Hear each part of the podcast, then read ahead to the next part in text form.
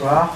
Euh, bienvenue euh, à la POP pour cette euh, POP Conf numéro 2 du printemps 2 de la POP. je vais vous dire quelques mots du projet de la POP pour ceux et celles qui ne connaissent pas nos activités. L'idée est d'interroger les relations que les individus et la société entretiennent avec les sons et la musique, donc de façon très, très générale. Et cette interrogation se traduit par euh, euh, la production et la coproduction de spectacles qui sont portés par des équipes artistiques qui ne viennent pas nécessairement de la musique. Donc ce, sont par exemple des chorégraphes, des performeurs, des metteurs en scène, euh, qui présentent des spectacles en création au cours de deux éditions, le printemps, mars-avril, et l'automne, novembre-décembre. Mais il n'y a pas que des spectacles à la pop, il y a donc aussi aussi des pop-conf, comme ce soir. Il y a aussi des cycles de relecture et une installation sonore que vous pourrez découvrir au mois de juin de Christian Boltanski. Je vais vous dire quelques mots sur euh, nos deux intervenants. Il y a donc Maya Gratier, qui est professeure de psychologie du développement à l'université Paris-Ouest Nanterre. Elle est également membre du laboratoire éthologie, cognition et développement. Elle a fondé et dirige le Baby, Lab de Nanterre, dont l'objectif est de mener des études empiriques, expérimentales et observationnelles en lien avec les expériences que vivent les bébés dans leur milieu naturel. Clément Lebrun est producteur et présentateur de l'émission Le Cri du Patchwork sur France Musique. Depuis 2014, euh, son parcours mêle médiation, musicologie, pédagogie et pratique de musique sans frontières. Il a été formé à la Sorbonne et au CNSM de Paris et il mène une intense recherche dans les domaines de la médiation et de la transmission en tant que médiateur, mais également comme pédagogue. Il est bassiste, trompettiste, chanteur et il co-dirige l'OMEDOC, ensemble de musique expérimentale, pour promouvoir la création sous toutes ses formes. Voilà, donc j'en laisse, laisse le soin de vous présenter le sujet de ce soir, qui est Y a-t-il une musique universelle? Merci. Merci. Euh, alors, on va voir si on utilise le micro ou pas. Est-ce que vous m'entendez quand je parle comme ça? Ouais. C'est mieux Non? Je sais pas, non, parce que simplement, euh, comme ça on n'a pas de frontières, euh, on peut discuter un petit peu. moi, je suis très enchanté d'avoir rencontré Maya, parce que c'est vrai que dans le principe de la pop conf, c'est un peu la rencontre de deux univers et qu'on ne se connaissait pas avant de travailler sur ce sujet. Et l'idée de ce y a-t-il une musique universelle? On a cherché le titre avec Olivier euh, en, disant mais qu'est-ce qu'on, comment on peut trouver un titre, quelque chose dans lequel on peut se retrouver en fait entre un scientifique et moi qui suis plus euh, voilà, musicologue de comptoir et euh, médiateur surtout. C'était trouver cette connexion autour d'un sujet. on a l'impression qu'on pourrait tous écouter de la musique, tous et toutes les musiques, et puis trouver ça toujours en disant ça me parle à chaque fois. C'est vrai qu'aujourd'hui, on a la possibilité d'écouter toutes les musiques, mais moi, j'aimerais bien répondre tout de suite à cette réponse non. Euh, donc, il n'y a pas de musique universelle en soi, et on va voir que finalement, plus qu'une musique universelle, même si on va voir avec les travaux de Maya et comme quoi l'universalité existe, on développe plus des universaux. Les universaux, ce sont ces, recherches de, pour trouver tous ces liens qu'il peut y avoir dans toute manifestation humaine. Et c'est vrai que les universaux en musique, c'est quelque chose qui arrivait assez tard dans la musicologie, même si très tôt on essaie d'identifier, même au 19e siècle, parce qu'on voit, par exemple le regard de quelqu'un comme, comme Berlioz, qui va regarder la musique indienne au 19e siècle, il se base sur son savoir de la musique occidentale, il écoute la musique indienne, et il l'analyse avec son regard en disant mais qui sont ces gens qui jouent sur une seule note? Bah oui, évidemment, il y a un bourdon, et puis par-dessus il met de la mélodie, mais pour lui, c'est la musique indienne, c'est une seule note. Donc ça lui parle parce que c'est du son, mais le code culturel, il ne l'a pas. Mais par contre, on peut trouver finalement, oui, cette, ce bourdon, cette seule note qu'on va trouver dans la musique indienne, on peut la retrouver dans la musique grégorienne, dans le chant grégorien occidental, on peut la retrouver dans une quantité de cultures différentes. Et c'est plus ça qu'on va essayer de dégager dans la musicologie actuelle, c'est ces universaux que l'on pourrait retrouver dans plein de musiques différentes. évidemment, il y a des gens qui vont s'opposer à ça. Parce que c'est trop facile de trouver des universaux finalement pour dire oui, on est tous des humains et puis on peut entendre la musique tous de la même manière. Ceux qui vont s'opposer à ça, c'est évidemment toute la branche ethnomusicologique, surtout des années 60-70, qui vont plus être du côté de ce qu'on appelle les culturalistes, c'est-à-dire analyser une culture dans un endroit donné. sans essayer de la comparer à une autre culture. Parce qu'évidemment, dès que vous mettez, vous créez des universaux, je pensais, on parlait de ça tout à l'heure, au musée de la musique par exemple, à côté, là, c'était de la musique, il y avait pendant un temps des typologies d'instruments et on avait un, hautbois zournaï, qui est un hautbois euh, type euh, tibétain, on avait le hautbois zournaï, et puis on avait euh, tous les hautbois occidentaux jusqu'aujourd'hui avec le super en ébène et tous les clés. Et puis on avait les hautbois en ivoire avec des clés magnifiques du XVIIe siècle.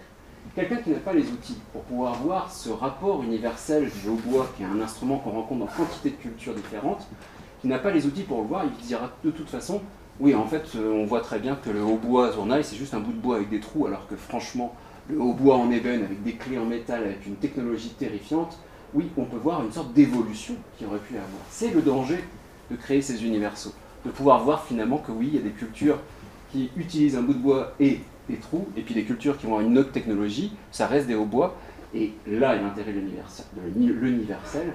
Mais par contre, si on n'a pas les outils pour le lire, on pourrait se dire, ben, il y a une vraie évolution, il y a une vraie une culture qui sera plus haute que l'autre. Et c'est un peu la dérive des universaux, c'est de montrer que finalement, facilement, on pourrait dire, il y a des cultures plus évoluées que d'autres. Donc là n'est pas le propos, nous on va plutôt, plutôt que dire des universaux, moi j'ai parlé de typologie. Parce que c'est le mot qui est vraiment... On a un universel, prenons par exemple un universel facile, dans la langue, et ça on va reparler juste après, toutes les langues ont des voyelles. Là je me mouille pas trop, c'est-à-dire que c'est un truc à observer, toutes les langues ont des voyelles. Et eh bien l'un des universels qu'on pourrait, un des universaux, c'est très dur, un universel des universaux, excusez-moi. Un univers, l'un des, l'un des universaux les plus faciles à dire en musique, c'est que toutes les musiques ont de la voix. Dans chaque culture où il y a de la musique, il y a de la voix qui chante. Donc on pourrait partir juste de ça. Et à travers ça, bah, se dire, oui, donc on a cette base-là, maintenant comment je vais pouvoir déconstruire ça? Et voir, bah, finalement la voix, n'est jamais la même.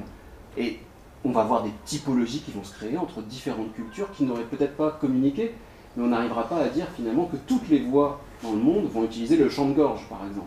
Ou toutes les voix dans le monde vont utiliser un son dit pur, par exemple.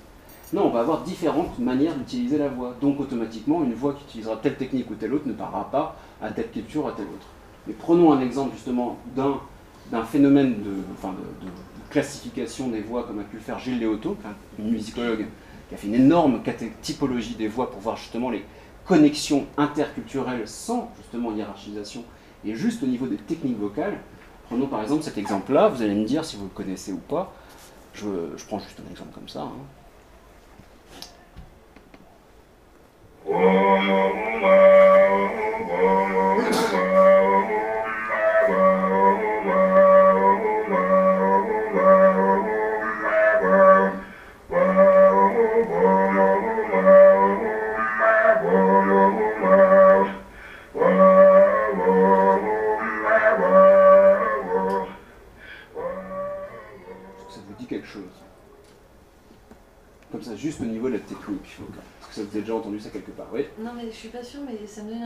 bitonale.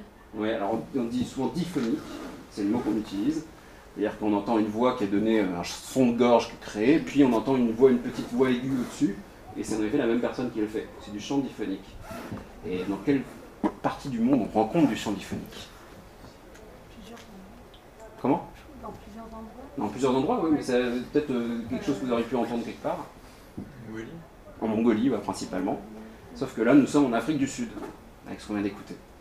C'est une, population qui s'appelle les Xhosa, et c'est du chant diphonique d'Afrique du Sud. Et c'est vrai que quand on écoute par exemple, autre exemple de chant diphonique, mais là en Mongolie,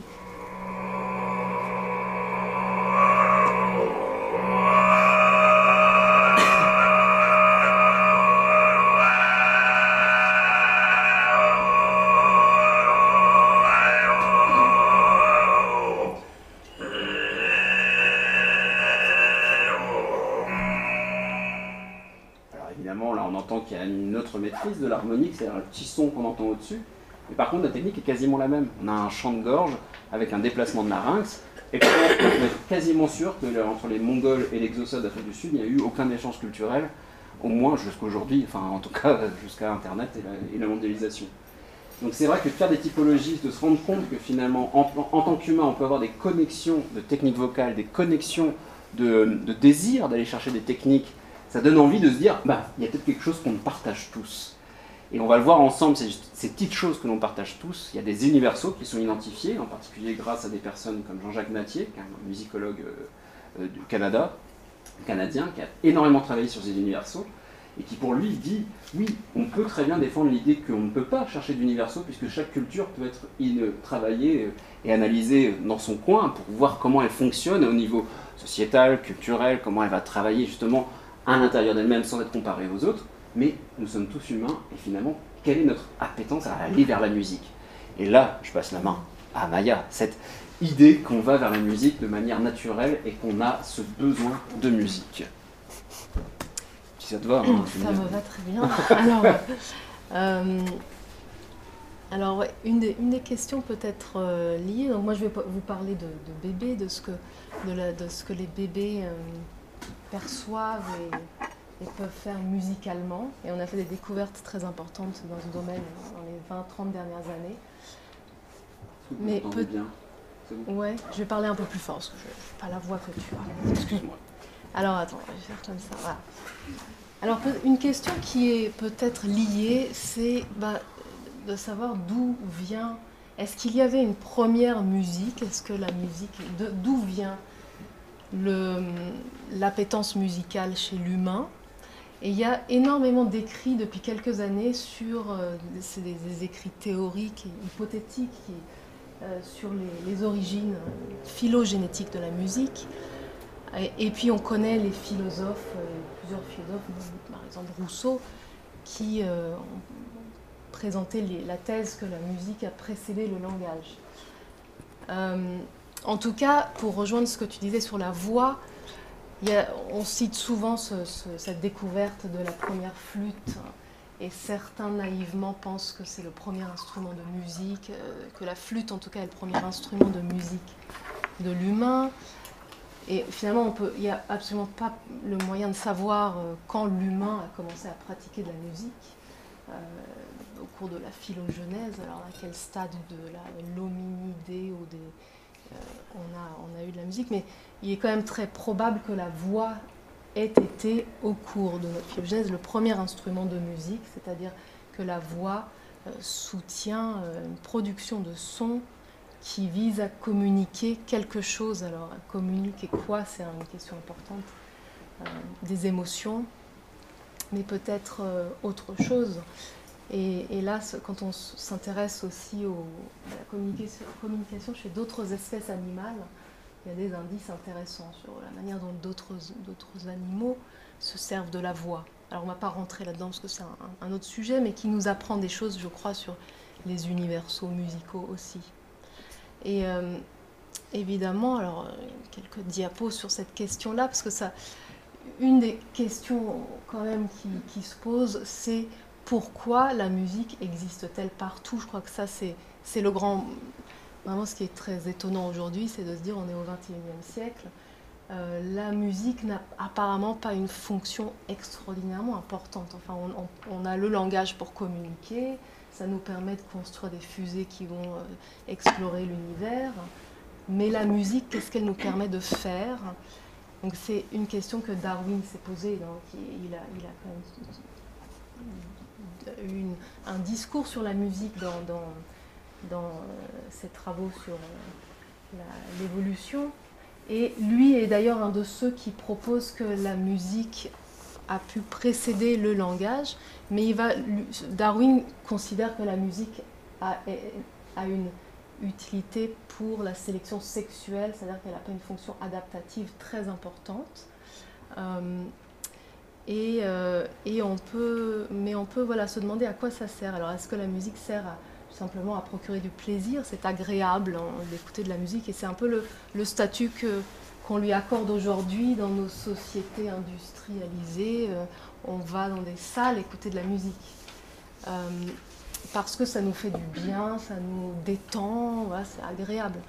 Et en effet, la musique stimule les zones de la récompense du cerveau, donc oui, euh, c'est vraiment très agréable, notre cerveau réagit immédiatement à cette... Mais à quoi est-ce que la musique pourrait servir d'autre? Alors une autre hypothèse importante, c'est que la musique est une forme de communication au même titre que le langage et qui n'est peut-être pas complètement séparable du langage.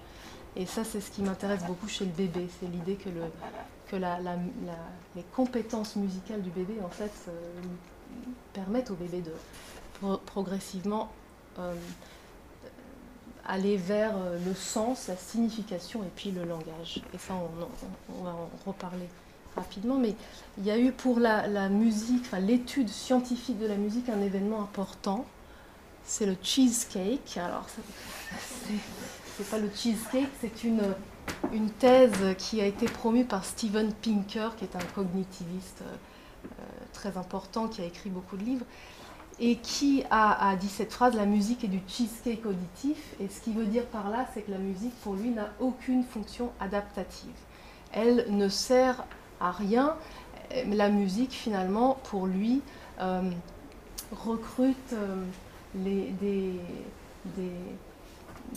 les circuits de la récompense qui, existent déjà, est une sorte de byproduct, il dit de produit dérivé du langage euh, et subsiste, alors on pourrait s'en passer en gros pour euh, Steven Pinker. Alors, donc ça, ça a donné lieu alors, à énormément de recherches à partir du milieu des années 90 et ça fait 20 ans maintenant qu'on a vraiment une explosion de recherches scientifiques dans les sciences cognitives, les neurosciences, sur la musique et on a appris des choses passionnantes. Alors, je ne vais pas rentrer dans les détails, mais une des choses qu'on a appris, c'est que le, la musique, plus que toute autre expérience, stimule presque toutes les zones du cerveau. Toutes les zones du cerveau s'activent et les, neuroscientifiques décrivent ça un peu comme un feu d'artifice. C'est vraiment l'expérience qui, qui est en tout cas pas localisable du tout dans le cerveau humain. Et en même temps, ça pose la question de quel est le cerveau musicien? Et il y a des avancées importantes sur ces questions-là. Donc euh, voilà, Steven Pinker vraiment revitalise, c'est ce que je disais, les, recherches euh, en sciences cognitives et les recherches biologiques. Et une, alors peut-être un aspect très important que les psychologues, euh, qui intéresse beaucoup les psychologues, c'est la présence de la musique dans les cultures enfantines, dans la vie des bébés partout dans le monde. Il y a non seulement des musiques entre adultes qui se pratiquent ensemble, mais des musiques qui sont vraiment euh, qui sont destinées aux bébés. Donc on pense tout de suite aux berceuses, mais il y a des traditions orales enfantines extrêmement riches partout dans le monde. Et, et peut-être que là, quand on compare des comptines ou des, des, des, chansons, euh, pas, pas, des berceuses parce que c'est très différent, mais les, toutes les chansons euh, ludiques qu'on chante avec les bébés se ressemblent peut-être beaucoup plus. Malheureusement, il n'y a pas d'études euh, vraiment euh, là-dessus. Enfin, il y, a, il, y a des, il y, a des choses anecdotiques, il y a quelques comparaisons, mais il n'y a pas de grosses études. Il y en a une en cours. Donc, dans quelques années, on saura. Mais là, je voulais vous faire écouter. Alors, deux, juste deux exemples de chants pour, chansons pour bébé. Ouais, celle-là.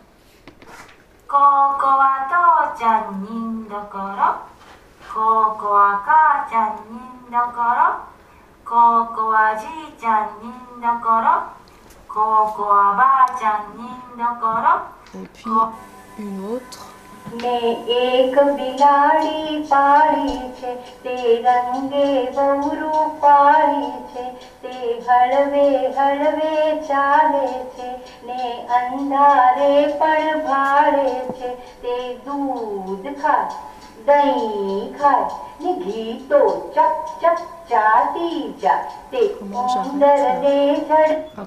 Alors, donc là, vous avez sûrement reconnu le Japon. Deuxième, je pense qu'on reconnaît que c'est l'Inde, mais c'est le Gujarat. C'est une, langue, une des langues, mais une des nombreuses langues indiennes. Euh, qu'est-ce qui est commun euh, entre ces deux chansons pour bébé? La répétitivité. Ouais ça c'est clair que c'est extrêmement répétitif et c'est très utile cette répétitivité parce qu'elle permet au bébé d'anticiper et de reconnaître rapidement ces chansons. Et à six mois déjà, le bébé reconnaît bien une chanson. Bah, déjà à la naissance, en fait, le, nouveau-né reconnaît une chanson qui est entendue in utero. Donc ça, là aussi, on a appris plein de choses. Donc ils, ils sont capables de mémoriser euh, avant la naissance. Mais là, dans- à- vers six mois, les bébés reconnaissent tout de suite et participent à cette chanson. Qu'est-ce qu'il y aurait d'autre de... C'est un truc que nous, on a, dont on a parlé tout à l'heure. C'est le passage du, Oui, une amplitude, une grande amplitude, non Oui, euh, oui, entre dans le, la hauteur, hein, ouais. Oui, ça, ça doit être, et qu'on retrouve dans le langage adressé au bébé. Quand on parle à un bébé aussi, on utilise une amplitude plus importante. Et, Je me vois avant de le faire. et puis l'autre chose, je crois que là, en tout cas, c'est le passage du chanter au parler, de la, de la chanson à la comptine. Alors, dans ces deux exemples, mais c'est pas toujours le cas, mais en tout cas, entre quelque chose de très mélodieux et, et d'un peu plus euh, articulé. Il y, a, il y a toute une gamme, et ça, on retrouve aussi partout. Euh, Là, sur la répétitivité, Ouais. là c'est intéressant. euh, C'est dans les, les musicologues qui ont travaillé sur ces universaux et qui ont essayé d'identifier, euh, qui sont allés carrément à faire des catalogues de tout ce qu'on retrouve dans le monde entier. Euh, il y a eu un moment cette idée que la répétition, comme quoi, Mhm. était quelque chose d'universel. C'est-à-dire, on avait ce besoin de répéter dans la musique, dans toute musique, que ce soit un pattern rythmique, que ce soit une mélodie, justement, comme là sur des comptines. Et, euh, et on va voir que, justement, comme dans tous les universaux, il y aura toujours une musique pour déjouer cette, cette idée de répétitivité. Il y aura toujours un phénomène culturel qui va toujours aller à l'encontre. Oui, donc dans une typologie de, de cette- ces, ces universaux, on pourrait dire qu'il y a la, la fonction de la répétition, et qu'on va voir juste après. mm. Mais euh, moi, c'était par rapport à ce besoin de musique, parce que moi je disais besoin de musique, toi tu parles de plus, plus de musicalité. C'est-à-dire Oui. que cette idée qu'on on ne sait pas nécessairement la musique qu'on écoute, Mm. mais c'est la musicalité. Quoi. Ouais, alors attends, il faut que je remette Ouais. mon, mon truc là-haut. si. Euh, Sur la petite flèche là-haut, tu vois. Attends, je vais faire plaît. D'accord. À deux sur un ordi, en fait, c'est galère. Alors je passe à musicalité, justement, voilà. Peut-être cette notion de musicalité qui a été développée par différentes personnes, différents chercheurs. Ici, il y a une, définition qui est celle de ces chercheurs-là, dans un numéro spécial 2015 qui s'appelle Biologie, cognition et origine de la musicalité, donc pas de la musique. Et eux, ils définissent la musicalité comme euh, quelque part la source de toutes les musiques d'une certaine manière. Donc pour eux, ce serait euh, cet ensemble de traits naturels et qui va se développer chez l'humain euh, à partir de la naissance et qui euh, sont fondés sur et contraints par notre système cognitif et biologique. Donc ils n'ont vraiment pas peur d'aller parler de l'ancrage biologique, de la musicalité qui n'est pas la musique. hein. Ils font bien la distinction.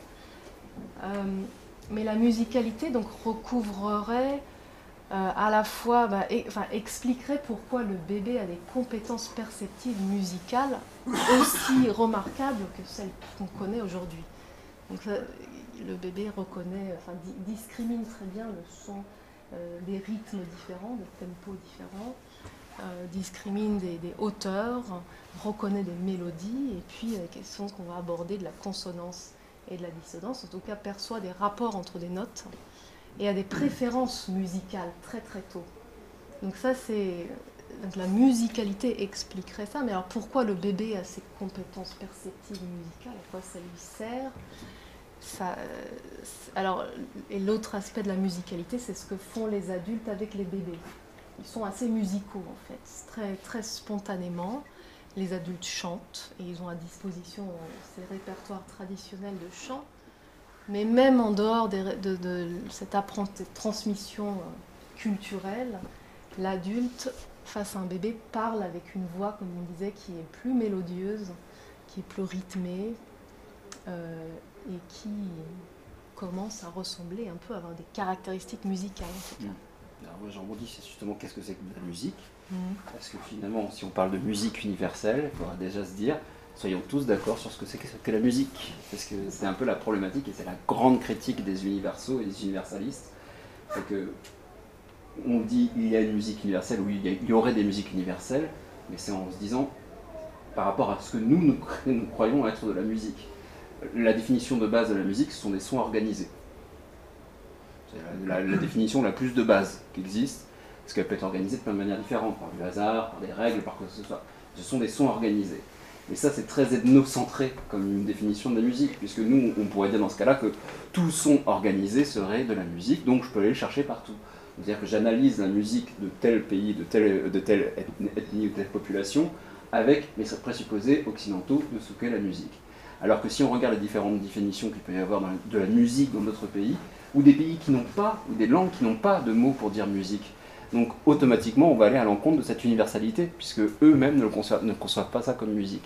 Prenez par exemple quelque chose qui n'est pas considéré comme de la musique par ceux qui la pratiquent.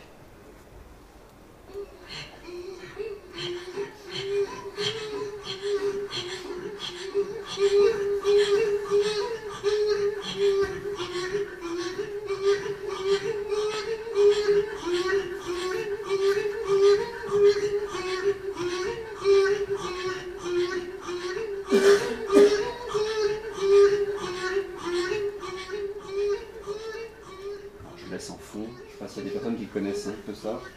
Chant inuit, Ouais, c'est du chant inuit. Euh, en tout cas, c'est du chant qu'on appelle le katajak. On dit chant, nous on appelle ça du chant inuit. Euh, pour eux, c'est ni du chant ni de la musique, parce que le mot musique n'existe même pas en inuktitut, qui est la langue euh, des Inuits. Ça n'existe pas ce mot-là. Ils parlent plus de jeu vocal. Donc euh, l'implication de la voix, mais c'est un jeu avant tout. Donc c'est un autre exemple. Alors,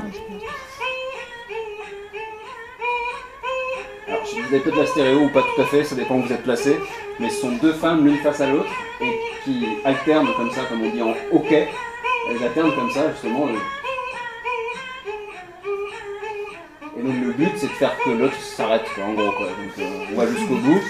Et ce qui arrive souvent à la fin de ces enregistrements de Katajak, c'est qu'elles éclatent de rire parce qu'elles ont, elles ont, arrivé à la fin de leur jeu.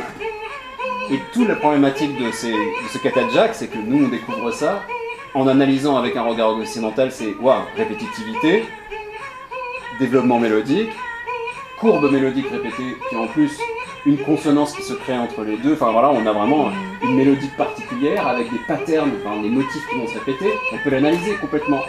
Sauf que déjà, on est à l'envers de cette universalité puisque eux ne la conçoivent pas comme musique. Donc la critique de cette universalité, elle est déjà là-dedans dans cette musique. Puis d'autres qui vont dire oui mais attendez, si on commence à, à regarder comment chacun considère sa musique, bah, évidemment on n'arrivera jamais à des universaux. Et ce que Jean-Jacques Naquet dit, bah oui mais prenons-le comme un phénomène acoustique. Et finalement, si on prend la musique comme un phénomène acoustique, automatiquement on pourra trouver des universaux comme l'un des universaux, des premiers universaux, c'est de dire que toutes les cultures du monde utilisent des hauteurs discriminées, enfin des discrètes, on dit plutôt. C'est-à-dire que vous n'aurez pas de culture qui utilise, alors je vais arrêter de dire ça comme ça, vous n'aurez pas de culture, à moins qu'on en découvre une prochainement, hein, parce que évidemment à chaque fois on pourrait dire que non, non, pas vrai, euh, qui utilise uniquement par exemple le glissando, le ah, ah, qui utiliserait que ça. Chaque culture musicale utilise des hauteurs discrètes, c'est-à-dire qu'ils sont ta, ou bien là, elles sont séparées les unes des autres. Et ça, bah pardon, bah voilà, ah, typiquement, une autre, un autre problématique de ce qu'est musique, autre chose, autre culture.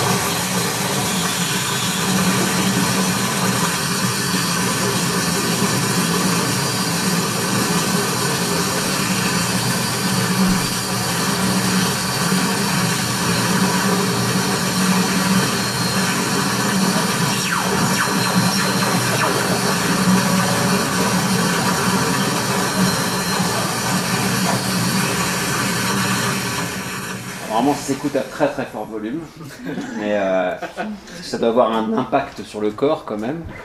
Euh, pour quelqu'un qui vient d'une culture occidentale, euh, avec ce qu'il avait pu écouter dans son enfance ou quoi que ce soit, évidemment c'est une musique qui, ne s'impose pas comme musique de prime abord. On parlera plus de bruit. Mais évidemment depuis les années 50 et principalement les années 70, le bruit est vraiment fait partie de la catégorie musique parce que c'est un son organisé, hein, de toute façon. Donc si on parle là-dessus, de mon point de vue, euh, son organisé, donc on peut très bien l'analyser comme un son organisé. La problématique, c'est qu'il n'y a aucune répétition, c'est de bout en bout, ce ne sont que des courts-circuits, ce ne sont, c'est quelque chose presque une machine qui est laissée à l'abandon et qui, joue toute seule.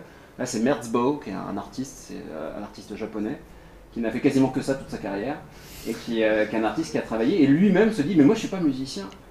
Il dit, moi je fais pas de la musique. Je travaille avec le son, mais je ne fais pas de la musique. Alors automatiquement, moi qui euh, écoute ça en tant que médiateur, musicien, je me dis, mais si, tu fais des sons. Donc là, pour moi, le, point euh, principal de notre problématique, c'est s'il y a une musique universelle, il faudrait qu'on conçoive ça comme de la musique tous ensemble et qu'on ait la même définition. Et euh, donc c'était deux exemples bien, opposés, mais par contre, je reviens sur le Jack. La problématique du Jack aujourd'hui, c'est que, on va revenir là-dessus sur ce problème d'acculturation à la toute fin de notre présentation, qui est déjà bientôt finie, hein, mais on y arrivera. Euh, on a déplacé le Jack sur des scènes de spectacle. C'est des femmes inuites qui chantaient dans leur maison toutes seules, juste partager le jeu. Tout d'un coup, on les a déplacées sur une scène et on a demandé à ce qu'elles fassent devant un micro en plus. Alors c'est très drôle quand on voit du Jack jouer sur une scène. Au Canada par exemple, on les voit avec un micro entre les deux, elles sont proches comme ça, puis il y a un micro entre les deux. Ah, donc il faudrait ça marche pas, je veux dire, il y a un truc qui fonctionne pas parce que de toute façon il manque la stéréo, tout d'un coup elles ont un seul micro. Et puis il y aura un début et une fin. Et on a fini, on a complètement cassé le cadre du jeu et on a déplacé ça comme étant une musique et ça y est, ça devient de la musique pour une représentation. Et aujourd'hui vous avez des, gens comme Tanya Takak qui elle est une, euh, chanteuse de tradition inuite qui fait du katajak depuis toute petite et qui en fait des disques, euh, qui a fait un disque avec Björk par exemple, Medula. Elle faisait partie du groupe de vocalistes qui était avec, avec Björk, où elle fait justement toute la partie rythmique. Donc on a déplacé comme un phénomène sonore dans une musique écrite par Björk. Mais on a gommé quelque part la particularité, l'aspérité culturelle de, cette, de ce phénomène sonore et donc on en fait un objet universel en le déplaçant sur la scène. Et on va revenir là-dessus sur cette acculturation progressive. Et, euh, là, ça me permet de parler justement de... Euh, parce que naturellement, ces euh, femmes ont fait ça, comme tu disais, cette, construction presque biologique par la voix, on arrive à créer de la musique parce qu'on est à un endroit donné, on construit par la voix une musique. Et c'est comment finalement nous aussi, on a à un moment donné une en attend bébé. Dis-moi si je dis des bêtises, parce que c'est pas du tout mon truc. Hein. Mais, euh, enfin, pas les bébés, mais euh, ton, tes études. Et euh, donc l'idée qu'on pourrait à un moment donné basculer vers une musique non plus naturelle, mais une musique culturelle. Hmm. Parce qu'il y a quand même cela, c'est qu'aujourd'hui, je prends l'exemple du dessin. Un môme au début, il fait des dessins totalement abstraits, complètement géniaux. Il fait ses trucs, puis après il va passer à faire son arbre, faire sa porte, pour quelque part communiquer avec l'autre. Je dis ça, je dis ça, hein, je dis rien. Et puis après, toute l'idée de celui qui veut retrouver ce geste-là, c'est de désapprendre ou de retrouver un geste originel qui aurait été de faire cet art abstrait. Et que finalement, nous, nous essayons d'aller vers cet art abstrait quelque part, en essayant de retrouver quelque chose qui était instinctif au départ. Et dans la musique, il y a quelque part ça. Mhm. Parce que, enfin voilà, je, lance la, piste, dis-moi. Mais euh, ça me. Bah, moi, je vais, je vais, rebondir en faisant écouter des, des, interactions de bébés à qui on chante ou à qui on parle. Parce que mm. ça ressemble finalement pas mal au chant inuit. Et moi, je trouve que quand on, on apprécie ça, nous, là, quand on écoute ça, on l'a complètement aplati. Déjà, on a retiré la dimension euh, physique et la musique. C'est vrai que tu disais que c'est la définition de la musique euh, dans les langues des cultures très variables. Il n'y a, vraiment pas un accord euh, interlinguistique sur ce que c'est que la musique. Il y a des, langues qui n'ont pas de mots pour musique et, d'autres qui ne distinguent pas musique et danse. Et ça, c'est une vraie question pour, moi, parce que pour le bébé, la manière dont le bébé apprécie la musique et perçoit la musique est extrêmement motrice. Il n'écoute pas en silence, sans bouger. Le bébé s'implique. Euh, et, participe à la musique très naturellement. Donc c'est pas juste une question de perception mentale, de structure, etc. C'est vraiment euh, la musique appelle, fait appel à la communication chez le bébé. Et donc dans les, ces chants inuits, qui, finalement c'est quand même avant tout une joute interactive. Euh, et ça c'est ce qui lui donne du relief. Et, et c'est assez similaire. Alors je vais vous faire écouter. Euh, d'abord écouter, puis après voir une vidéo, je crois, celle-là. Euh, ah, je clique double, double clic, ça Ouais, double clic, ouais. Là, c'est parce qu'il plus Vas-y, on clique dessus. Ah non, c'était pas celui-là, c'est pas grave. Euh...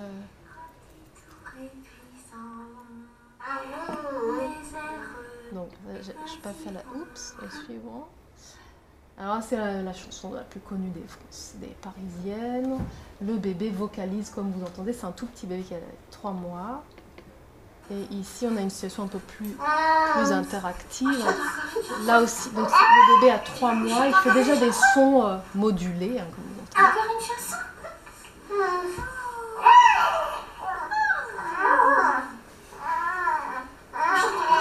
Donc là, elle est dans la parole, mais c'est une parole qui a une dimension musicale.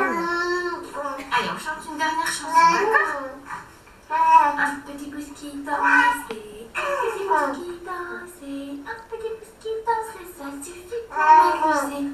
Et deux petits pouces qui Et le dansent, bébé, et petits pouces Là, on vient de l'entendre, vocalise pas n'importe quand. Ils vont vraiment accompagner parce qu'ils perçoivent bien la structure de ce Ils, ils- ils perçoivent les indices qui indiquent la fin, le début, la réponse qui revient.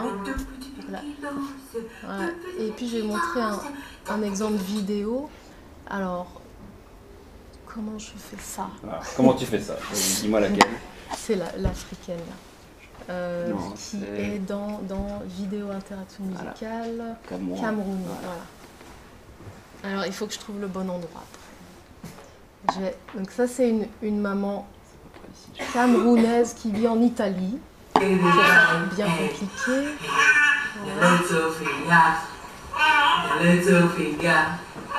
Ouais, little là, c'est bien, je pense. Ça, c'est la fin. Alors, je vais revenir juste un peu avant.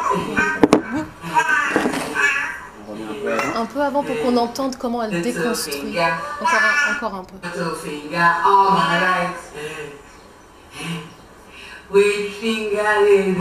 c'est la chanson. The little finger, the little finger, hey, the little finger, hey, the little finger, all my right. Mwah. Ouais,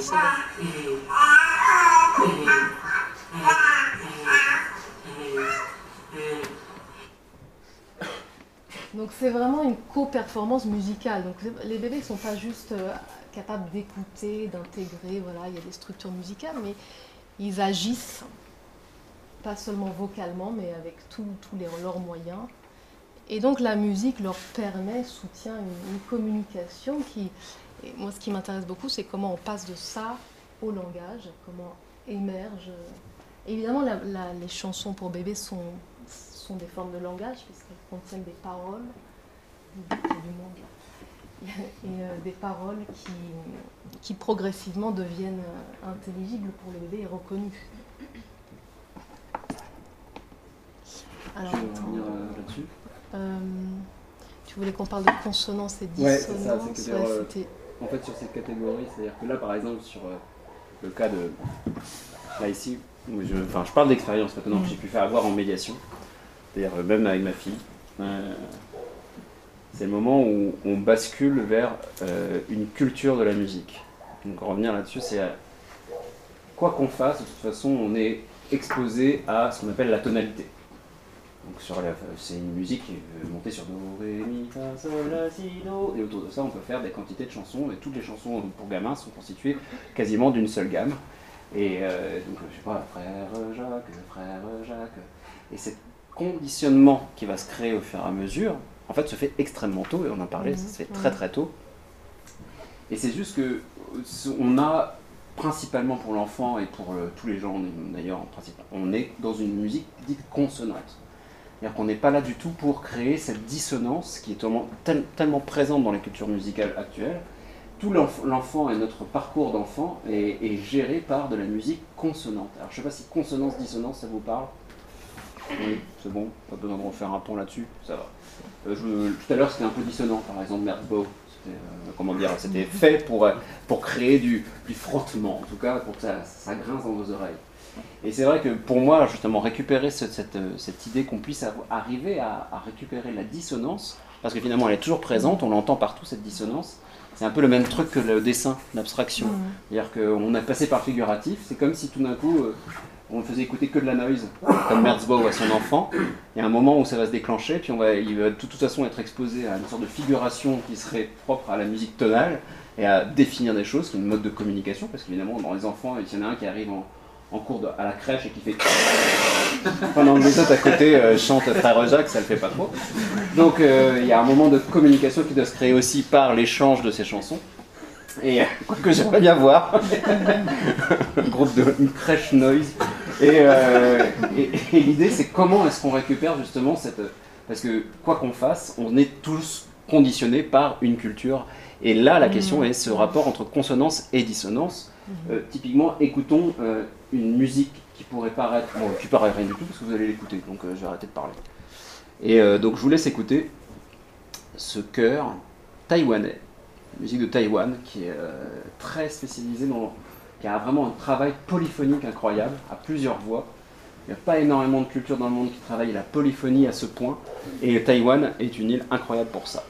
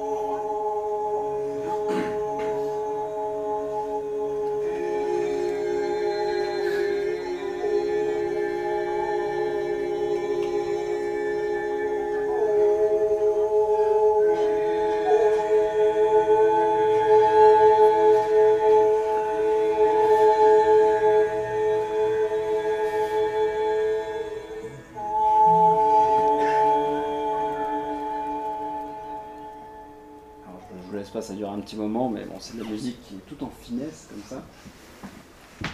Et ce qui est intéressant, c'est qu'on sait pas très bien où on est. Je veux dire, au début, ça commence sur une note, et puis après, pouf, il se balade, mince, où sont les appuis, quand est-ce que je vais aller quelque part?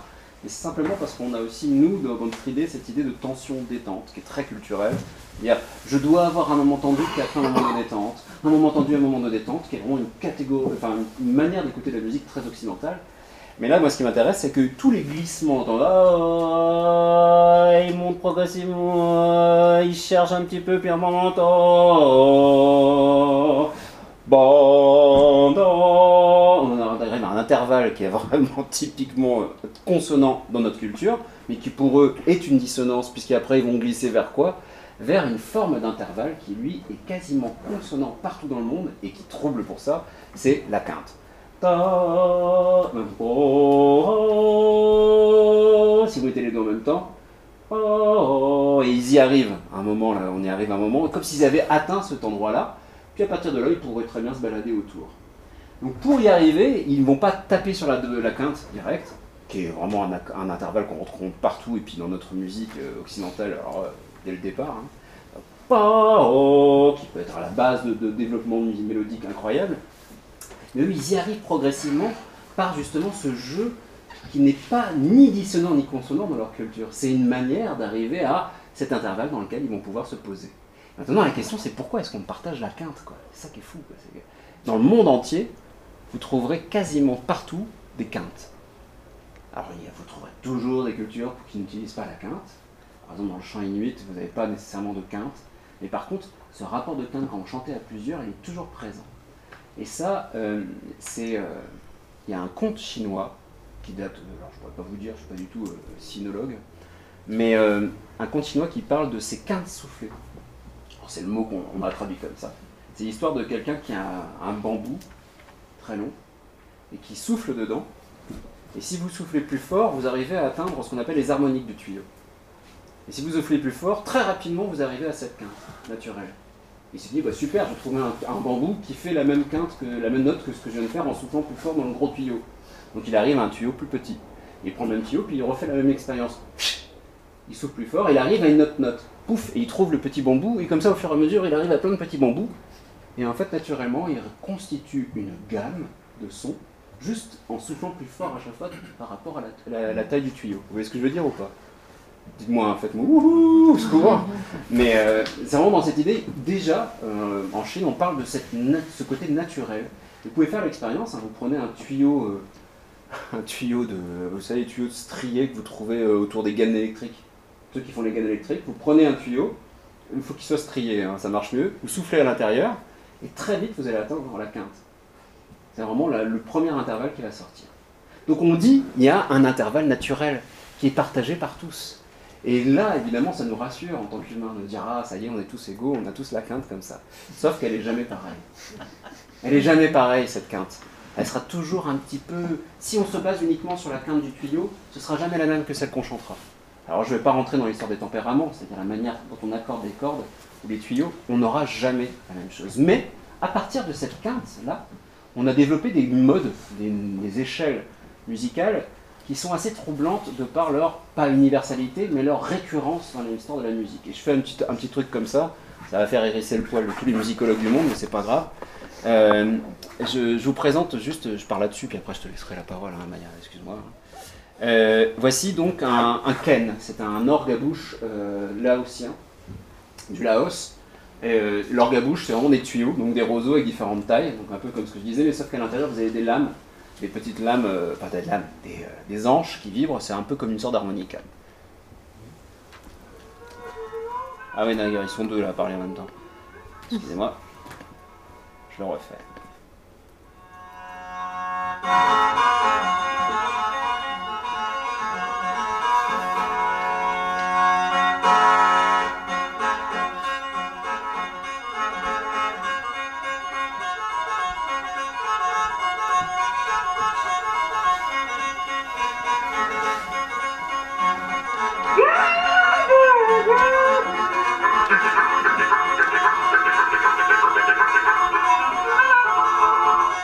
Ça, c'est moi qui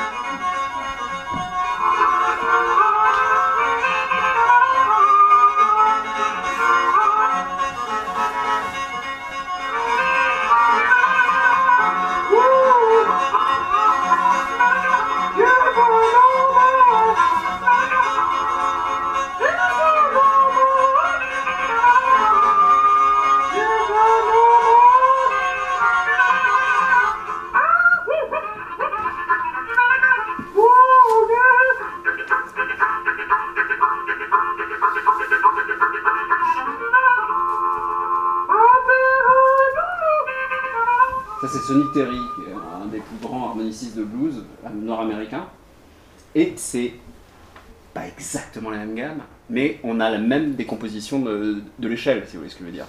C'est-à-dire qu'on a les mêmes, mêmes cinq notes quasiment, et puis on a ce même groove, on a ces mêmes envies, avec des mêmes intonations même. Ça vous retrouvez dans le blues partout. C'est troublant tout de même. Évidemment que ça donne envie de voir si c'est partagé dans le monde. La gamme pentatonique, comme on l'appelle, qui est utilisée dans le blues, dans les musiques du Laos, dans les musiques chinoises, évidemment, elle est très partagée parce qu'elle semble relativement naturelle. L'idée qu'on aurait une gamme naturelle et qui dériverait justement de ce qu'on appelle le cycle des quintes, c'est-à-dire je prends un tuyau, je souffle dedans, j'ai une note, j'enchaîne, j'enchaîne, et au bout d'un moment, j'arrive à ma gamme pentatonique naturelle. Mais vous aurez toujours une culture pour dire, bah non, typiquement Merzbow, pardon, excusez-moi, mais ou le katajak qui sont vraiment à l'encontre. Donc dans les typologies de ces échelles, la gamme pentatonique rentre là-dedans. Et le jeu entre ce ken laotien et le blues, vous pourrez le faire avec n'importe quoi, hein, avec euh, aussi le chant euh, coréen qui s'appelle le pansori, qui est un chant féminin, mais absolument euh, avec les mêmes intonations que le blues, mais exactement les mêmes intonations. J'ai déjà fait les tests, vous pouvez coller du Robert Johnson avec euh, du pansori coréen, ça marche, mais d'enfer. C'est exactement les mêmes gammes, exactement le même groove. et pourtant aucune communication directe, évidemment. Donc là, sur la question de la musique naturelle, c'est aussi cette question, parce qu'on est là-dessus, hein, on est ici musique naturelle, ou une musique qui ne l'est pas, c'est un peu la question. Toi, sur les catégories euh, dissonance-consonance, Mhm. justement, sur cette histoire, comme quoi il y aurait des consonances naturelles, tu tu dis que ça arrive très tôt, c'est ça? Alors, il y, a- il y a pas mal de recherches qui montrent que les bébés préfèrent, dès la naissance, des sons, entendre des accords consonants.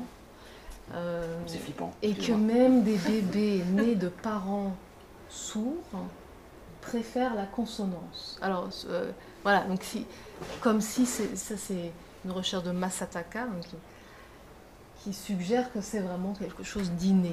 Mais il y a quand même euh, une- un, un débat autour de cette question-là, soulevé par quelques spécialistes. Mais juste pour, avant que je vous montre le, le- le truc, parce qu'il faut que je clique. Oui. Donc comment tu... euh, alors, ici, ici, ici, hop, Vas-y, vas-y. ouais. Je dois faire ça? Super. Non, euh, il y est déjà. Ah non, bon. Voilà. Ouais, alors, ça, c'est une des recherches qui, nous, qui va contre l'idée que, la, que les bébés préfèrent euh, la gamme occidentale, donc euh. En tout cas, qu'il n'y aurait pas une préférence naturelle, spontanée, euh, très précoce pour la gamme euh, occidentale. Et ça a donné lieu après, donc c'était en 90, donc ils ont fait écouter à des bébés de 6 mois, je crois qu'ils avaient 6 mois, ouais, des, une, musique, une gamme euh, qui vient de la musique javanaise Pelog, la gamme, euh, C'est la gamme majeure, ouais. ouais, et mineure. Et on voit, donc sur ce graphique, ce qu'on voit, c'est qu'avec, même avec euh, une variation, alors on ne va pas rentrer dans les détails, mais en gros, les bébés discriminent un changement, le changement d'une seule note dans une série de notes, quelle que soit la gamme utilisée, alors que les adultes n'y arrivent plus. Donc la gamme, pour eux, la gamme Pelog, elle est euh, très euh, enfin ils, ils discriminent plus les, les différentes hauteurs des notes. Oui, c'est ça, c'est qu'ils sont paumés parce que c'est plus du tout Voilà. leur. Voilà. Ils s'y retrouvent plus. Ils sont plus. Et, ce- et depuis ce, ce premier article là-dessus, il y a eu plusieurs études qui montrent qu'il y aurait un processus progressif chez le bébé. On va d'une sorte d'écoute universelle où ils peuvent entendre et discriminer les, les hauteurs, toutes les, de toutes les gammes musicales, et qu'à la fin de la première année, ils entendent plus certaines euh, subtilités musicales. Donc ils entendent, ils se spécialisent pour la musique de leur culture sur cette année-là. À la fin d'une année. À la fin d'une année. J'ai juste une question parce que je suis pas bien sûre de comprendre, parce que sur la consonance et il me semblait que c'était. qu'on pouvait. Je suis pas musicienne, hein, Mm. je sais pas, mais qu'on pouvait reconnaître. euh, qu'on pouvait avoir des sons qui nous paraissent euh, agréables à l'oreille ou euh, faux, on va dire juste ou faux, mais que c'était pas les mêmes en fonction des cultures. Donc euh, Mhm. c'est ça que je comprends pas sur le, le fait que les enfants préféraient euh, d'une certaine manière quelque chose, on va dire, pour être plus euh, synthétique, euh, juste que faux à leur oreille. Ça peut être que culturel s'il y a des choses qui paraissent. Paraissent Bah, c'est- ça. c'est ouais, c'est-à-dire qu'il y a- une controverse encore aujourd'hui sur cette question-là, puisque certains chercheurs démontrent qu'il y a une préférence pour le consonant, ce qui suggère que la, la gamme, les gammes, la gamme occidentale euh, serait un peu la, la gamme euh, universelle Et naturel. et naturelle. D'accord, Alors- c'était chez, sur- chez plein de bébés différents, je veux dire de cultures différentes. Non, alors non, oui. Ah, C'est sur des bébés européens. Et c'est un peu tout le problème, c'est qu'il n'y a pas de recherche sur des bébés d'autres. Et alors ça rejoint la question de la mondialisation de la, euh, de la musique, c'est que aller trouver des bébés qui, qui ne sont pas exposés en fait à, à- à notre musique. Aujourd'hui, c'est très compliqué. Il faut Ouais. vraiment aller dans des communautés extrêmement reculées et encore, parce que là, il y a une, une vraie euh, commercialisation de la musique occidentale depuis un, un moment, mais qui s'est accélérée. Mais c'est vrai que sur ça, sur ouais. le rapport à la dissonance et à la consonance, là ça veut dire simplement qu'un bébé occidental ne fait pas la différence au début, mais au bout d'un an il fait la différence comme un adulte. Et un adulte qui écoute pour la première fois du Pelog euh, javanais, il va se dire il y a un truc qui cloche par rapport à ce que je connais. Mais euh, l'étude que fait Gilles Léoto par exemple à une époque, c'est qu'il a passé du Beethoven à des balinais, donc à peu près dans la même zone géographique. Et les balinais ont fait mais qu'est-ce que c'est c'est horrible, c'était dans les années 60-70. Non mais ça- qu'est-ce que c'est que cette musique? Et euh, en disant, mais l'organisation n'est pas bonne déjà entre les instruments, et puis surtout, il n'y avait pas du tout ce rapport entre les sons qui était le même, et que ça les troublait énormément. Sauf qu'aujourd'hui, évidemment, ça, ça a été lissé complètement. Et revenir à la toute fin, c'est qu'il n'y a plus rien qui choque de la musique occidentale pour les autres, les autres populations qui ont bu notre musique de manière inconsciente ou inconsciente. Et par contre, il y a des études qui, qui ont été euh, menées sur ce rapport mineur-majeur, par exemple. Un majeur, ça va être. euh, euh, J'avais pas préparé les mélodies majeures. Mais euh, euh, si on reste dans les chansons enfantines, donc c'est Frère Jacques, Frère Jacques, dormez-vous, dormez-vous. Et si je le fais en mineur, c'est Frère Jacques, Frère Jacques, dormez-vous. Et on a tout d'un coup tout, un changement d'ambiance, hein, je sais pas si vous Mm. sentez. Non D'accord, ok. Donc, On s'endort. hein. Bon, en tout cas, il y en a un qui l'a fait beaucoup mieux que moi, c'est Malheur, dans sa première symphonie. hein, il a utilisé ça, et justement, il a fait ma- le, le frère Jacques en mineur, et ça devenait tout d'un coup une marche funèbre. Incroyable. Et on se disait, ça, c'est une catégorie complètement occidentale, d'associer du majeur au gay et du mineur au, euh, au, au triste. Et en fait, il y a des études depuis qui ont été faites, on a passé du majeur-mineur à des cultures qui n'auraient peut-être pas entendu du majeur-mineur, et qui, sans identifier l'un ou l'autre, me disaient les émotions qu'ils pouvaient ressentir.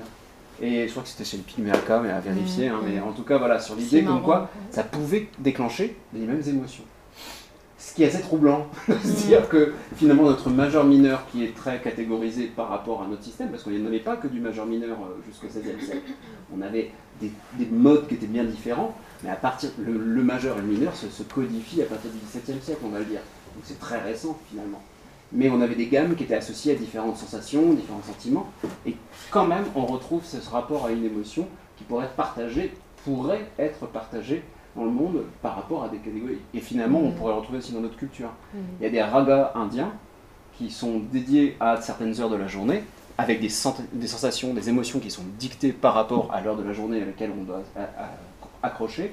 Et même si on ne connaît pas, on aura quelque part un sentiment qui sera peut-être pas le même, parce qu'on n'a pas tout à fait la même culture, mais on ira dans ce sens-là quelque part. Ouais, Alors, et les bébés préfèrent les, les mo- le mode majeur, les musiques gays, C'est vrai, il paraît. c'est terrible quoi. Ouais. mais, mais je pense qu'en effet, ce qu'on n'a pas suffisamment pris en compte, par exemple dans cette étude, ce qui est intéressant, c'est qu'ils trouvent que les bébés discriminent bien, mais qu'ils préfèrent quand même les gammes européennes, la gamme européenne. Donc ils discriminent euh, aussi bien une gamme non européenne, mais c'est pas la même chose. Donc il y, a- quand même une préférence. Ça veut dire que finalement, puisque déjà in utero ils sont exposés à la musique et et puis à la parole, et la parole, hein, la parole, peut-être qu'elle. quand on est content, peut-être qu'en fait on reproduit quelque chose du mode majeur. Et quand on n'est pas content, vocalement. Quand on est en colère contre son môme, euh, on fait du mineur, Alors ça, je- on fait de la noise. on fait de la noise. Et euh, ouais, donc là, sur le... ah, continuons sur cette idée de naturelle par rapport là, parce que Ouais, un truc. Alors peut-être ça, ça c'est un peu pour s'amuser. C'est un, il faut que j'aille chercher le son. Ouais. Alors c'est un, un Italien qui s'est amusé à faire un truc avec euh, une œuvre que tu, tu connais de Pierre. Oui, ce sont euh, les portes et un soupir, euh, variation pour une porte et un soupir de Pierre Henry, qui est une des, pièces emblématiques du début de la musique concrète dans les années 50, où il avait vraiment fait le parallèle entre l'humanisation de la porte et la, enfin la réification du, euh, du souffle de l'homme, en montrant que ben, finalement on peut avoir vraiment des corrélations, de, enfin, ce sont des objets sonores qu'on pourrait mettre vraiment en corrélation. Et voilà, qui pourraient être à peu près équivalents. Et là, donc, ce qu'il a fait, c'est qu'il a associé, il a mixé, un peu comme tu as fait tout à l'heure, des vocalises d'un bébé de 5 mois. Alors, juste en préambule, à 5 mois, les bébés sont dans une phase particulière du développement vocal. Ils, sont, ils ont passé le stade des areux, je, simplifie un peu, mais vers deux mois, ils commencent à faire des areux qui ont, des sons très harmoniques, résonnants. Et vers 4-5 mois, ils commencent à explorer le son et presque à triturer le son et à aller dans, des cris, des, des ululements, des, sons rauques, des sons de gorge, etc. Donc ils sont vraiment dans une phase euh, qu'on appelle le stade vocal exploratoire et ils font ça beaucoup tout seuls. Donc là, on, entend un peu ce, type de vocalisation. Ah, vrai. Petit problème de son ça arrive très vite.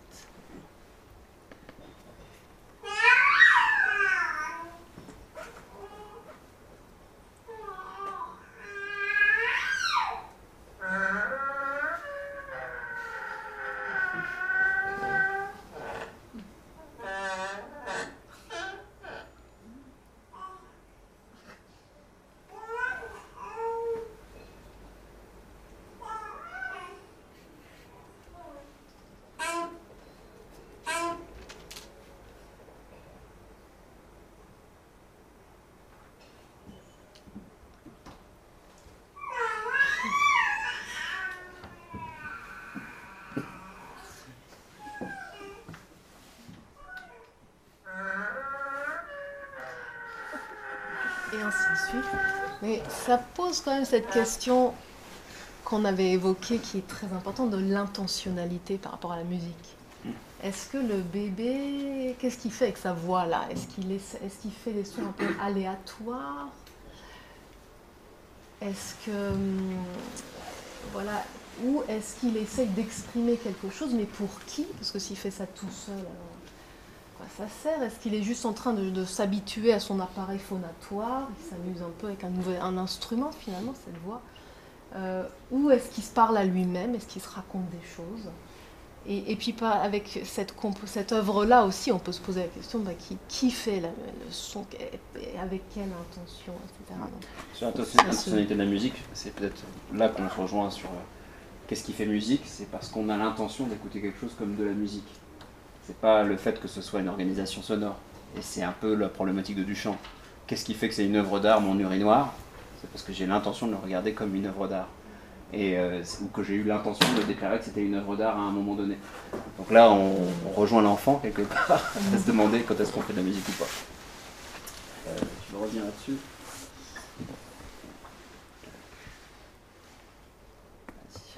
Sais pas de combien on peut Dépasser hum, passer. Je crois que c'est bon, là on a déjà, Ah, déjà on a- dépassé on a- une demi-heure.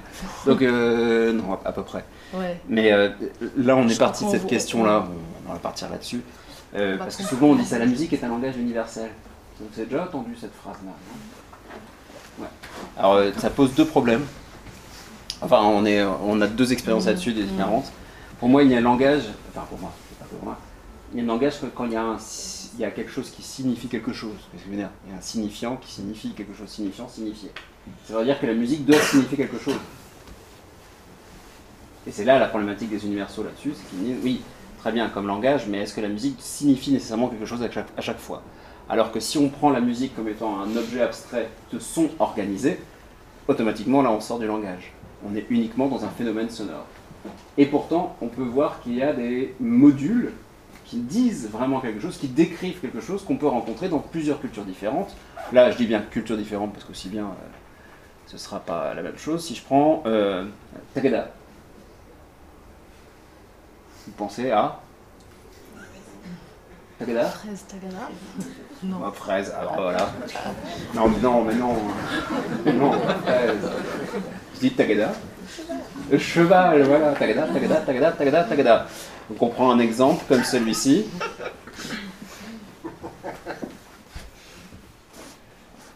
Attendez, tac, je le remets. J'arrête pas de faire mes, mes trucs avec mes potards de partout et ça, ça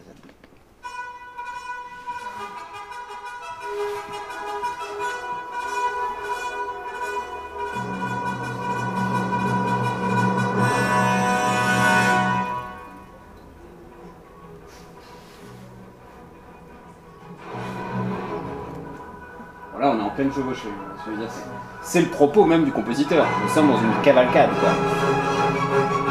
Autre cavalcade.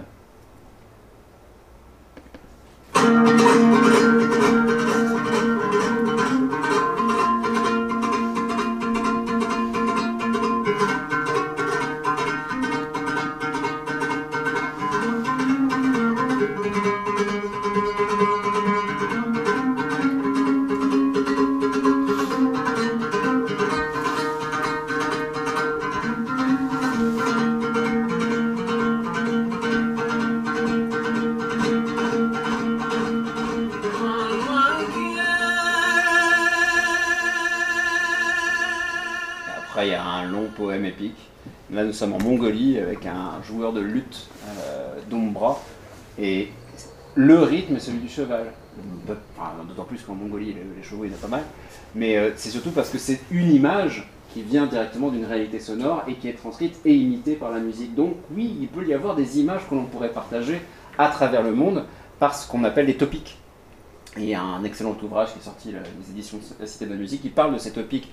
Finalement, un leitmotiv wagnérien, euh, utilisant le galop de cheval, pourrait très bien parler à quelqu'un qui connaît le galop, de cheval partout ailleurs dans le monde parce qu'il imite le galop, de cheval.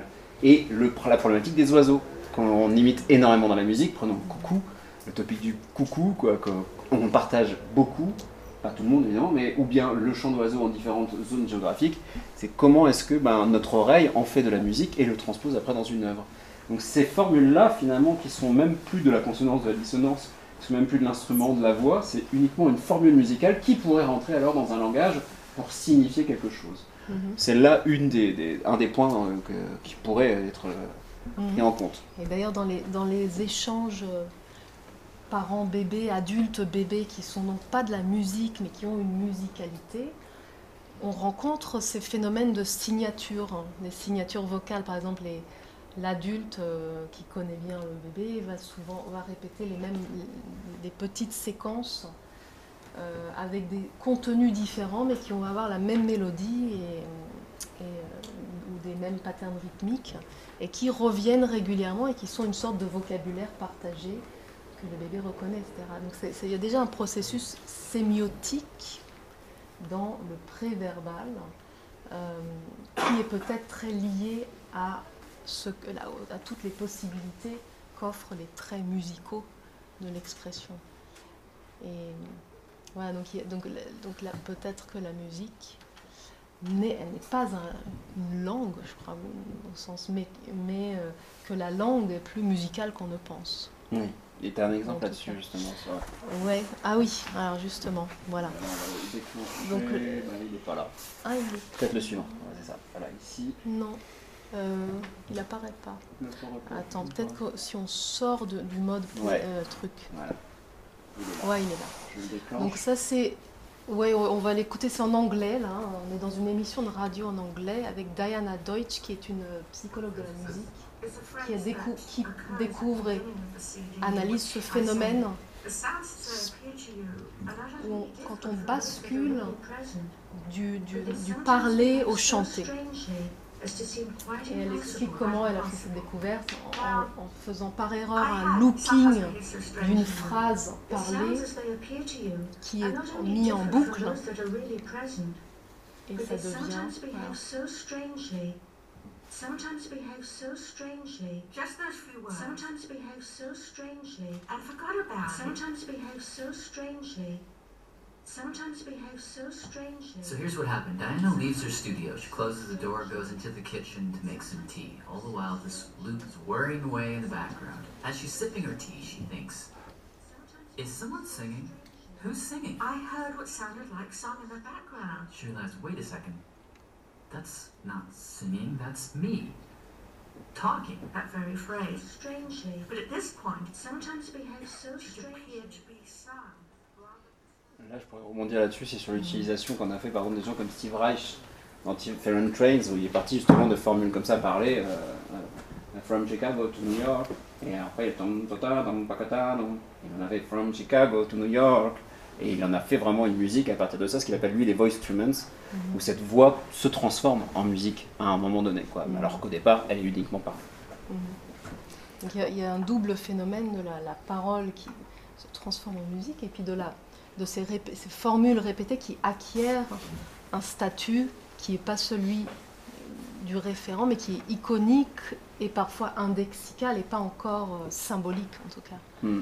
Alors que là Ouais. tout à l'heure j'étais sur l'icône. Là c'était ouais, l'iconique, ouais, du cheval vraiment qui est Mhm. représenté de manière Mm, iconique. mm. Euh,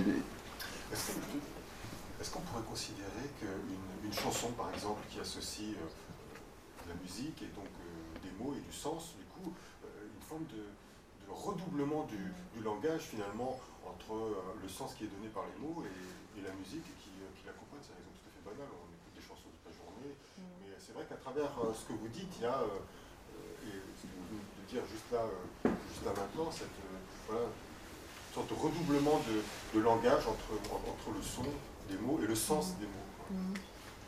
Alors, ouais, Oui, vas-y, parce que dans l'opéra, je crois qu'il y a. Ah bah il y a un exemple fameux, hein. c'est J'ai perdu mon Eurydice. C'est-à-dire c'est une mélodie euh, toute majeure comme il faut, sauf qu'il dit j'ai perdu mon Eurydice.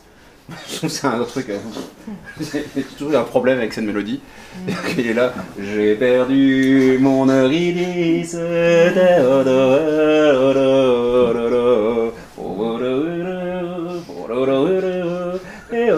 Pas ça tout à fait la mélodie, mais bon.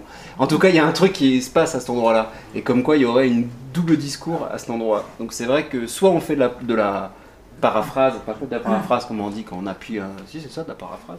C'est-à-dire qu'on a, on a, on a un ou un pléonasme. Ouais. C'est-à-dire qu'on a un texte et on appuie le sens tragique du texte avec une musique tragique, ou bien on crée cette, euh, cette, cette, cette vibration, cette dissonance. Alors là, on pourrait vraiment parler de contrepoint dissonant entre les deux, entre le texte et la musique. Mais euh, ouais, c'est vrai qu'on pourrait se dire qu'il y a un double langage qui se crée et que l'un ou l'autre pourrait euh, être compliqué à, à, percevoir, à être perçu du même coup.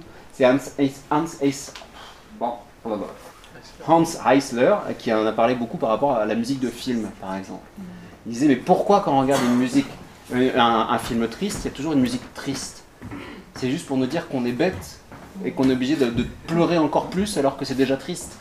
Lui disait, bah, justement, mettons quelque chose qui est complètement à l'encontre pour créer du contrepoint et du sens encore plus, pour faire réfléchir d'autant plus et avoir un endroit où l'auditeur se sent un peu à traduire ce qui se passe et à avoir un, effet de, vraiment d'accaparation de ce qui est en train de se passer sur l'écran. Alors qu'évidemment, bah, vous regardez un mélodrame, évidemment vous pleurez parce que la musique vous dit de pleurer en même temps que l'image. Donc je fais un parallèle là-dessus.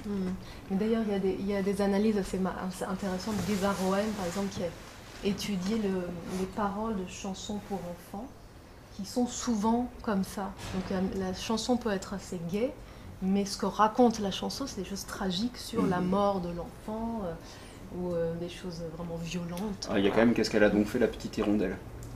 Alors, je connais pas. Qu'est-ce qu'elle a donc fait la petite hirondelle? Il est mineur, hein, c'est mineur. Et, euh, elle, nous a volé trois petits sacs de blé, nous la rattraperons, la petite hirondelle, et nous lui donnerons trois petits coups de bâton. Excusez-moi, mais c'est horrible quoi ce qui se passe. Non, mais il y a bien pire que ça. Ah oui, oui, oui, oui, oui, bon. Jean Petit qui danse, c'était un moine au, 15e, au 16e siècle qui s'est fait découper au fur et à mesure. Ah oui, oui, Sachez-le. ouais. Jean Petit qui danse, c'est une, histoire de torture. ouais, Ouais, ouais. ouais. Ouais. Non, mais il y en a où on- aussi où on, on zigouille le bébé lui-même, hein, on, le, on le lâche, on le balance, on- tout en l'endormant euh, avec beaucoup d'amour. La berceuse. Euh, bon, en tout cas, euh, je pense que là, il est temps qu'on Oui. qu'on aille vers la fin un petit peu. Et euh, parce que là, attends, on est dessus. Attends, voilà. J'avoue qu'on on voulait terminer sur la mondialisation, Ouais, c'est ça, exactement. Ah oui, mais on il y avait ça. Ah oui. Non, on va pas, on va pas. Bon, On on, pourra dire de de- d'aller fœtus. écouter. Ouais. C'est des enregistrements à l'intérieur du ventre. À l'intérieur, c'est assez marrant, mais voilà. Ouais, on en parlera une prochaine fois. Mais euh, euh, Je juste pense pour dire. voulait finir sur. euh, sur- Ouais, c'est quand même parce que c'est vrai que là on a beaucoup dépassé sur cette histoire d'universalité. Euh, même si là depuis le début on dit qu'il n'y a rien d'universel et à la fois il y a des choses un petit peu universelles, c'est un peu bizarre. Est-ce qu'il y a une musique universelle? Aujourd'hui, finalement, on pourrait dire qu'il y a une musique universelle euh, qui est en train de gommer des identités. Et c'est vrai que quand on en a parlé avec Olivier au départ, on s'est dit est-ce qu'il y a des musiques identitaires? C'était ça l'idée au départ. Et puis on s'est dit non, on va plutôt aller vers l'in- l'inverse. Et les musiques identitaires, je me suis dit une musique identitaire, ce serait les hymnes nationaux. Par exemple, tout le monde se reconnaît dans l'hymne national. Allez, petit test. Voici un disque regroupant les 190 hymnes nationaux. Vous avez On va passer la nuit là. Bon, je commence.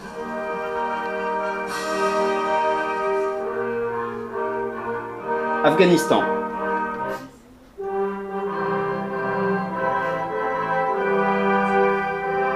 Afrique du Sud.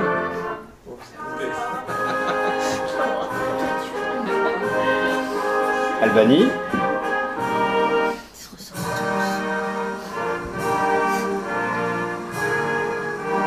Allemagne.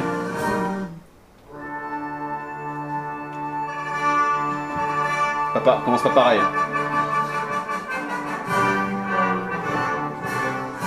Je suis que dans les A. Hein. Angola. C'est le compositeur.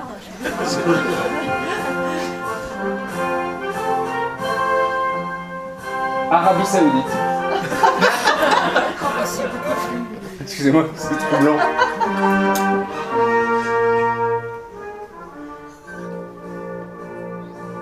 Celle-ci est particulièrement bien écrite par contre.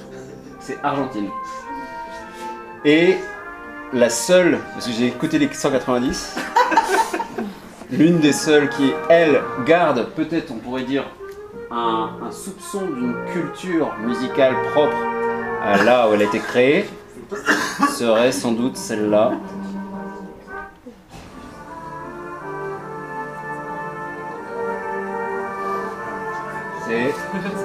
Israël. Sans doute parce qu'elle a été écrite aussi tardivement. Parce que finalement, toutes les autres sont sur un même modèle. Comment? Acculturation complète, mais sur un modèle qui est celui de la mélodie fin 18e, début 19e, arrangé en plus là pour les mêmes orchestres qui a fait les 190, bien se marrer, mais avec cette idée quand même que tous toutes les nations sont allées vers une représentation de leur culture qui les réunit tous sous le- une sorte de drapeau et qui est complètement occidentalisée. Et, mais ça, Et c'est un phénomène. Et un peu agressive. Et un peu agressif, c'est vrai que c'est le propre du truc. Et sur cette acculturation, je vais prendre un exemple pour montrer que finalement, oui, on arrive à une musique universelle par la force des choses. C'est le moment où tout va être lissé pour être fait sur notre gamme occidentale. Par, déjà par les instruments. Parce que vous avez dans un, un, instru- un, un orc- enfin, un- allez, disons, euh, chez, To- chez pas Thomann, comment il Voilà, un truc de- d'instrument de, musique, euh, boulevard euh, Jean Jaurès vous trouverez difficilement un sitar indien ou un harmonium pakistanais. Par contre, vous trouverez beaucoup de synthétiseurs et de guitares électriques qui sont tempérés, c'est-à-dire avec vraiment l'es- l'espace entre les notes qui correspond à notre musique. Et bien, c'est à peu près la même chose dans le monde entier. Vous trouverez très facilement des guitares électriques et des synthétiseurs. Et ce qui peut arriver, c'est par exemple cet exemple-là. Connaissez peut-être la mbira ou la, la sanza. C'est un instrument qu'on appelle souvent le piano à pouce. On trouve dans énormément de cultures de, de, de, de- de l'Afrique subsaharienne. Ça a plein de noms, hein, le Kankobele, Kalimba. Et la particularité, c'est que l'accord entre les différentes lames est toujours différent entre les différentes sociétés qui l'utilisent. Mais voilà un exemple d'acculturation complète. Je vous laisse apprécier, on en parle après. C'est Pops Mohamed, s'appelle Mbira Jive.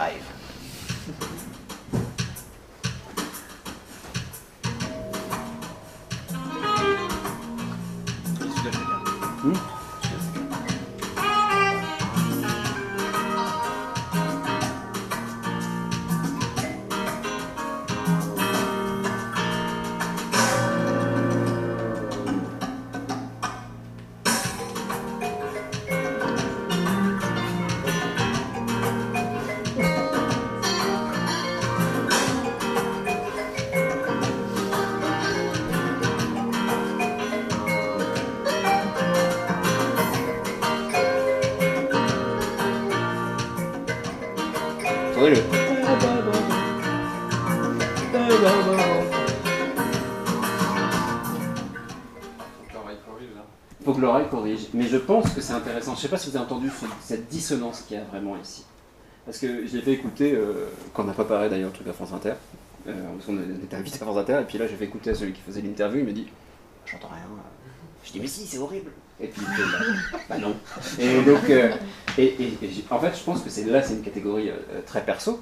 C'est-à-dire que là, vous avez un instrument qui n'est pas du tout accordé comme les autres. Et le frottement qui se crée, c'est une petite vibration de rien qui peut très bien passer inaperçue. C'est-à-dire que si vous isolez le, mbira tout seul, vous n'aurez pas du tout le même accord, mais on, l'entend très bien comme musique. Vous mettez les deux ensemble, je vous propose de juste réécouter le tout début, vous allez entendre, le mbira il fait la mélodie du saxophone qui est juste jouée après par le saxophone, vous entendrez? C'est pas tout à fait la même chose. Je le remets juste pour le plaisir. Si tu découvert ça par hasard, j'étais heureux.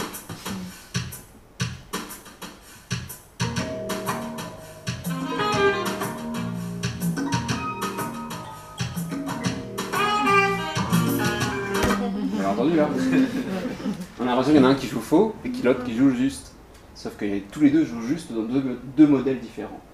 Et cette acculturation, elle vient de là. C'est-à-dire qu'on va forcer justement des modèles acoustiques, des modèles, des phénomènes sonores qui sont complètement, qui sont pas compatibles dans une musique qui devient compatible parce que bah, finalement ça passe très bien. Et il y a quantité de musique indienne quand vous allez en Inde. Vous avez plein de musiciens indiens qui jouent sur des instruments non tempérés, et à côté un gars avec son synthé qui joue sur euh, euh, de système tempéré occidental. Ça pose de problème à personne, sauf qu'évidemment il y a un système qui va gagner sur les autres. Donc là finalement on arrive à une universalité sans problème, mais par la force des choses. Et il y a un autre exemple On fameux. appelle ça fusion. Fusion. La fusion. La fusion. Ah, la fusion, fusion quoi, c'est ça. Il y a une fusion qui est pas volontaire quoi. Et elle était venue avec un autre exemple pour terminer. Alors, ça, c'est c'est les, les- la- la Ouais. danse, ouais. C'est- C'est raconté par Hugo Zemp, hein, qui est donc un, un ethnomusicologue et qui a enregistré cette euh, chanson dans les îles Salomon. C'est- On est sur la bonne Ouais, piste, c'est bon, ouais,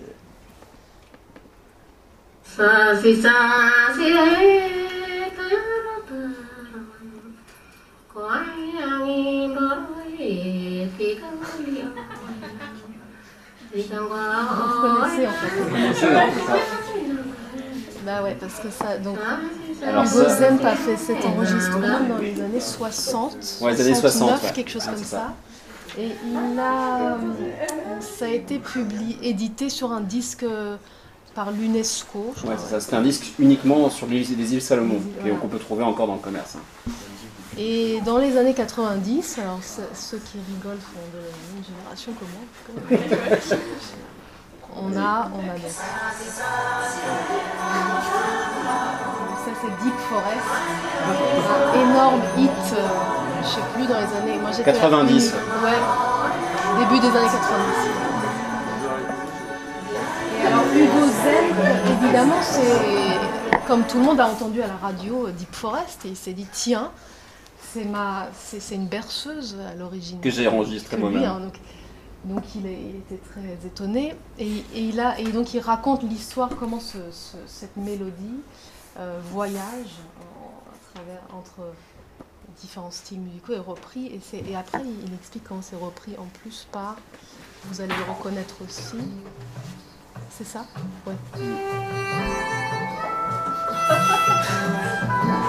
toujours les années 90 remarque Ouais. après ça a été réutilisé dans des pubs Oui, c'est ça. donc euh, Pour vendre des savons. Donc c'est devenu ce que Oliver Sacks pourrait appeler un, euh, un verre d'oreille, earworm. C'est-à-dire que c'est une mélodie qu'on a tous maintenant dans l'oreille, on a archi connue parce que réutilisée à toutes les sauces. Et, et, euh, et en même temps, la chanteuse d'origine, elle, n'a jamais touché un, un rond. Déjà, Mm. donc Hugo Zemp a vraiment essayé de récupérer de l'argent. Il y a eu des procès tout Il y a ça. eu des Ouais, procès. ouais. Alors, Yann, Garbarek a dû payer cher. Lui, il a payé. C'est lui Ça qui va. a dû payer le plus. Et Hugo Zemp est retourné, il a voulu rechercher la, la chanteuse d'origine pour, pour lui, pour la rétribuer. Je ne sais plus s'il a réussi ou pas, je crois pas. En tout cas, il a eu cette démarche et cette envie, et, et il ex- et- et tout ça explique aussi euh, la- l'aspect commercial et évidemment la commodification de la musique aujourd'hui. Après, ce qui est intéressant aussi ici, c'est de se rendre compte qu'une mélodie qui au départ est susurrée dans un contexte, c'est là que l'on rejoint les culturalistes, travailler, analyser cette musique-là dans un espace donné, c'est une berceuse chantée par une jeune fille avec pas de rythme, c'est-à-dire pas de, pulsation, une liberté complète dans le déroulement de sa mélodie, comment on l'a cadrée, parce qu'on voit vraiment comment ils ont modifié les hauteurs et qu'ils ont essayé de cadrer sur un rythme, et que finalement, même si on réécoute la mélodie originale, pour nous, elle, sonne pareil. On a réussi à nous amener, à nous faire penser que cette musique-là est finalement pas du tout ce qu'elle était au départ. Parce que si vous regardez le clip de Deep Forest, ce sont des personnes au Sahara qui marchent, une famille avec un enfant qui marche dans le Sahara, alors que la musique est des îles Salomon.